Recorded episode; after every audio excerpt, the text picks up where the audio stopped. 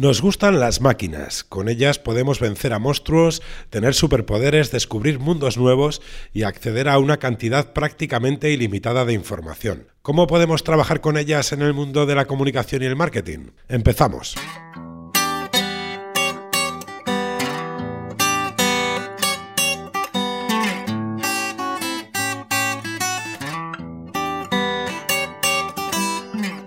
Wanda presenta La Propagadora en el medio del mensaje. Bienvenidos a La Propagadora, una consultora de comunicación que también se escucha.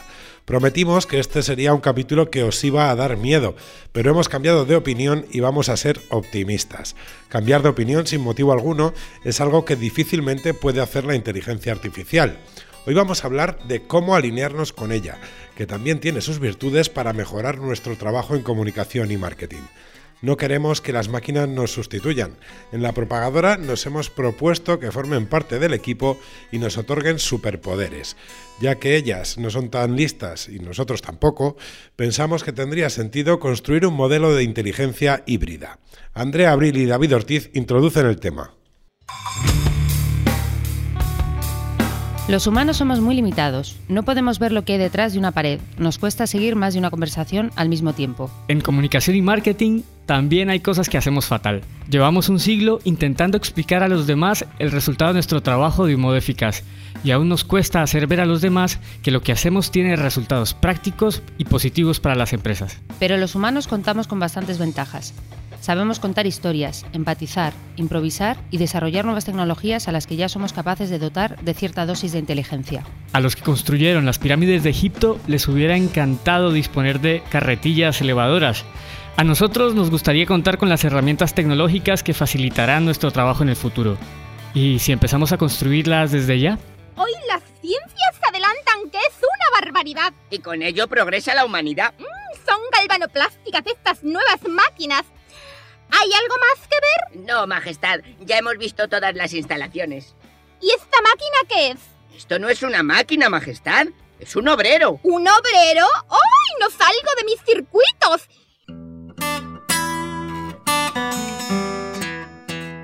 Vamos a hacer una cosa que no habíamos hecho hasta ahora en este podcast. Nos vamos a entrevistar a nosotros mismos. Hace unas semanas reunimos a un grupo de gente para reflexionar sobre el tema que nos ocupa. Cómo podemos avanzar en comunicación y marketing gracias a la inteligencia artificial. En la sala cabían poco más de 30 personas, así que colamos un micrófono para que los que no pudisteis venir estéis al tanto de las ideas que compartimos con los asistentes. Nuestro compañero Nacho Jiménez, socio de la propagadora, fue el encargado de dibujar el escenario y los retos a los que nos estamos enfrentando ya. Un nuevo entorno en el que todo converge. Funciones, desarrollos tecnológicos y capacidades humanas. Clara Frago nos resume la conversación. Empezamos fijando un objetivo claro. ¿Qué elementos van a condicionar el trabajo en comunicación y marketing en el medio y largo plazo? Estamos viviendo una época crítica desde el punto de vista de cómo vamos a enfocar las estrategias de comunicación y marketing en las organizaciones, sean empresariales, sean políticas, sean públicas. El futuro, y es un futuro no lejano, todo lo contrario está sucediendo, estamos viviéndolo ya, eh, va a estar condicionado por sobre todo por el maridaje entre la tecnología, la inteligencia artificial, la cognitiva y algunos eh, elementos que van a irrumpir con fuerza en los próximos meses y años y que van a condicionar la manera en que hacemos comunicación. Para Nacho, hay dos palabras clave en el futuro de nuestro trabajo, desintermediación y relevancia. Estamos viviendo una época mm, basada básicamente en la desintermediación, es decir, que ahora cualquiera puede generar eh, una voz propia o los contenidos de manera independiente, sin necesidad de depender de un tercero que los sesgue, los condicione o haga con ellos un relato diferente a la intención que suele tener la compañía y, tan crítico va a ser hacerlos bien como ponerlos a competir bien en el, en el, mundo digital. Y esa competencia con el mundo digital va a estar muy condicionada por eh, algunos elementos que ya conocemos que, tienen que ver pues, con, cómo construyes ese contenido, que es el llamado SEO redaccional que conecte con las tendencias de búsqueda de la gente, pero sobre todo que esos contenidos nos permitan generar grandes instancias que eh, nos ayuden a colocarlo y a posicionarlo bien en un entorno donde la gente busca, encuentra y lo que le gusta lo comparte porque dice algo de él o de ella y de esa manera eh, se convierten las cosas en, relevantes y si eso no lo conseguimos seremos irrelevantes, que yo creo que ese es el principal problema al que nos enfrentamos ahora mismo los profesionales de la comunicación, cómo luchar contra la irrelevancia en, todas las cosas que estamos haciendo. La creación de contenido propio es la base fundamental para construir nuestro relato, pero para llamar la atención con él necesitamos aliarnos con la tecnología. Y a partir de ahí, una vez que creamos ese buen contenido y generamos instancias y conseguimos ponerle debajo una buena capa tecnológica, conseguiremos competir de una manera eficaz eh, por la atención de la gente, en tanto en cuanto la, inteligencia artificial y la cognitiva nos van a permitir desarrollar eh, con éxito estrategias de aproximación y de interlocución con grupos de interés que estén en sitios muy dispersos sin necesidad de pasar por el, vamos a llamar, el, el tamiz convencional de la comunicación, que es esperar que alguien nos ceda un espacio o paguemos por él para poder llegar a nuestras audiencias. Seguramente os habéis dado cuenta de que en este episodio no hemos parado de repetir la expresión comunicación y marketing. Es por algo. Bueno, yo creo que hay una cosa importante y, es otro de los grandes retos que tenemos los profesionales de la comunicación. Yo creo que ya es hora y es muy, muy, muy importante que mm, converjan marketing y comunicación y no desde un punto de vista teórico tenemos que hacer converger el marketing y la comunicación en tanto en cuanto eh, ahora mismo mm, las inversiones o las estrategias de pago no son eficaces las estrategias de medios ganados son cada vez menos importantes y menos relevantes en cuanto a notoriedad e impacto en las audiencias.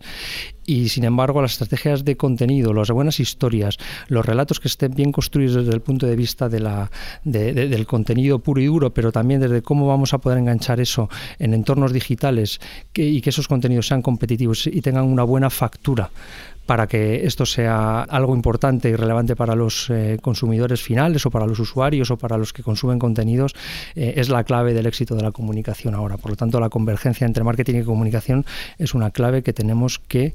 Eh, asumir y que tenemos que conseguir entre todos que suceda en las organizaciones. Solo no puedes, con amigos sí. Reconocíamos al principio que los humanos tenemos nuestros límites. En el caso de los que nos dedicamos a la comunicación y al marketing, esos límites se manifiestan claramente cuando nos ponemos a hablar de las tripas de la tecnología. Podemos hacernos los listos, pero es mejor escuchar a los que saben. Tenemos claro que debemos sumar la inteligencia artificial a nuestro trabajo diario, pero ¿eso cómo se hace? Sergio Porcar está al frente de DK Hub y SSL Consulting se dedica básicamente a generar herramientas que nos faciliten la vida. Conversamos con él para saber qué y cómo podemos mejorar gracias a la tecnología.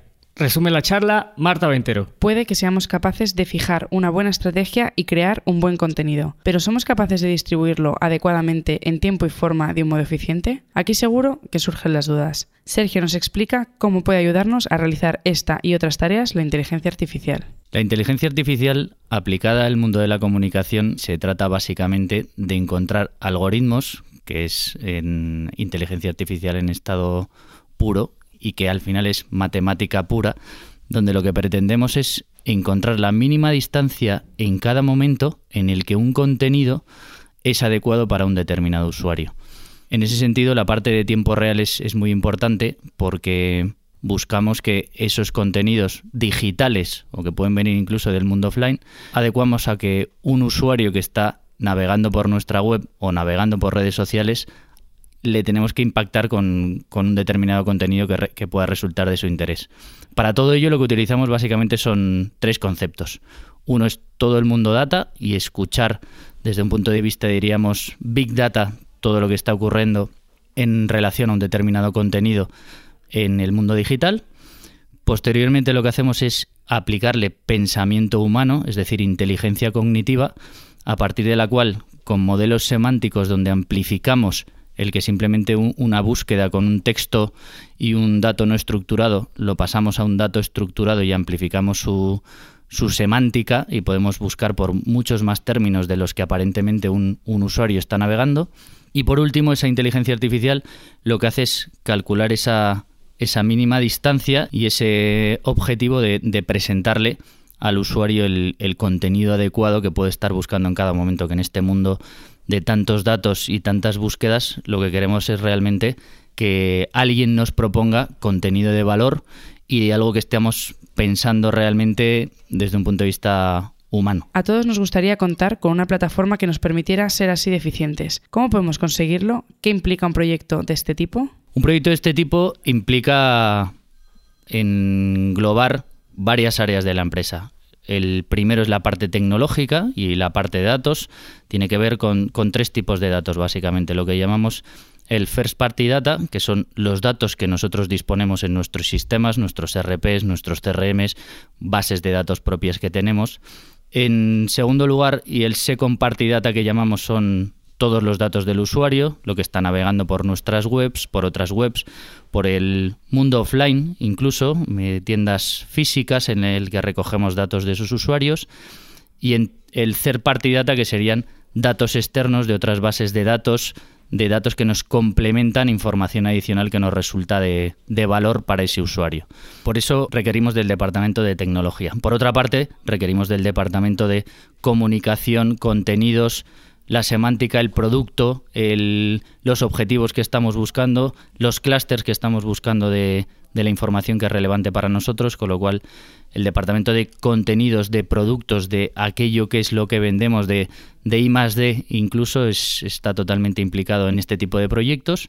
Y por último, lo que requerimos es los departamentos, más la parte de marketing, de ventas, los canales por los que queremos distribuir, a quién nos queremos dirigir, cuál es nuestro buyer persona todos esos departamentos son los principales que están incluidos en este tipo de proyecto. La complejidad es evidente, ya que coordinar tanto equipo humano no es fácil. De entrada, abruma un poco. ¿Qué empresas pueden embarcarse en una aventura así? Hay proyectos eh, de todo tipo, de grandes, medianas, quizá incluso para determinadas pequeñas empresas se puede ir eh, empezando por algún proyecto más acotado y que luego sea escalable. Podemos estar hablando de proyectos de tres meses a años vista. Es muy importante al ser inteligencia artificial y conceptos de machine learning y de algoritmia, que vayamos leyendo esos datos, que vayamos analizando eh, esos datos, que vayamos estructurándolos, que vayamos limpiándolos, que vayamos haciendo iteraciones por las cuales ese contenido que se dirija a un determinado usuario, vamos puliéndolo y vamos sacando esa mínima distancia que nos hace llegar al objetivo principal, llegar en tiempo real y en el momento adecuado con el contenido adecuado al usuario adecuado para producirle interés en unas determinadas ventas, posicionarle un producto o servicio o por temas reputacionales y de marca. Este no lee. Este sí lee. Este tampoco lee. Este sí que lee. Este tampoco lee. Esta sí que lee. Si no quieres ser como estos, lee.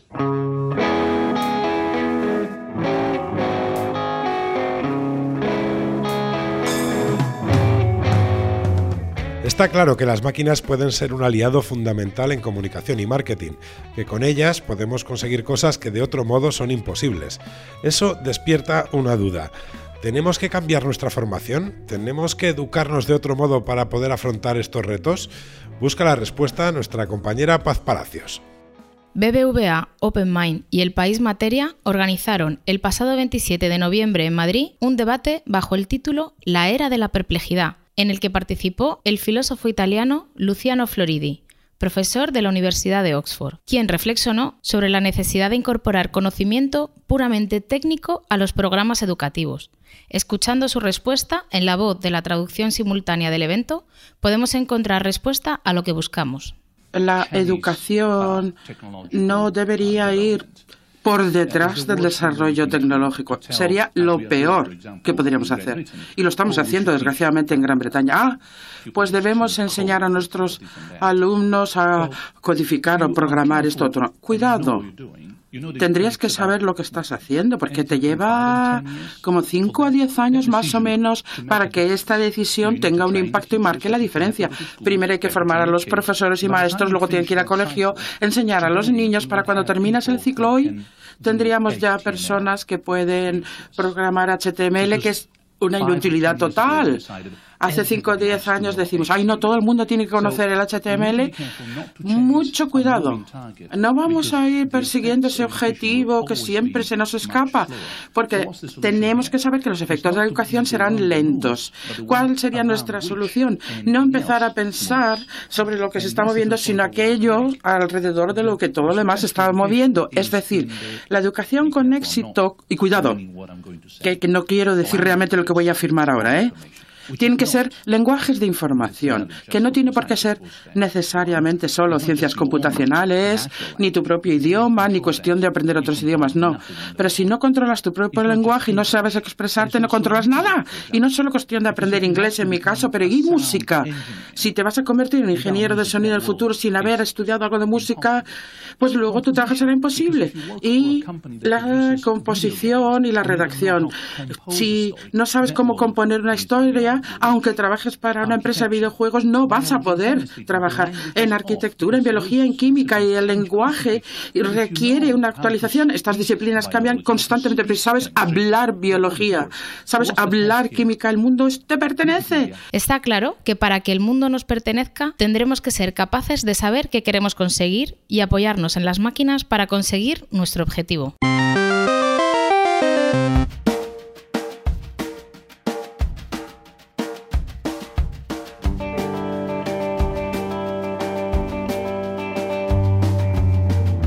Los humanos le ganamos claramente a las máquinas en nuestra capacidad de otorgarle intencionalidad a lo que hacemos.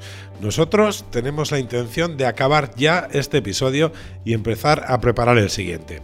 Además, prometemos seguir dedicando tiempo a desarrollar modelos de trabajo que combinen la inteligencia humana y la artificial, a construir esa inteligencia híbrida capaz de ofrecer resultados tangibles para la comunicación y el marketing tenemos mucho trabajo que hacer. Si queréis conocer cómo evoluciona ese trabajo, solo tenéis que escribirnos a contacto arroba lapropagadora.com. Mientras tanto, como siempre, os recomendamos seguir atentos al resto de compañeros de Cuonda. Desde la propagadora, un saludo. Nos volvemos a escuchar en breve.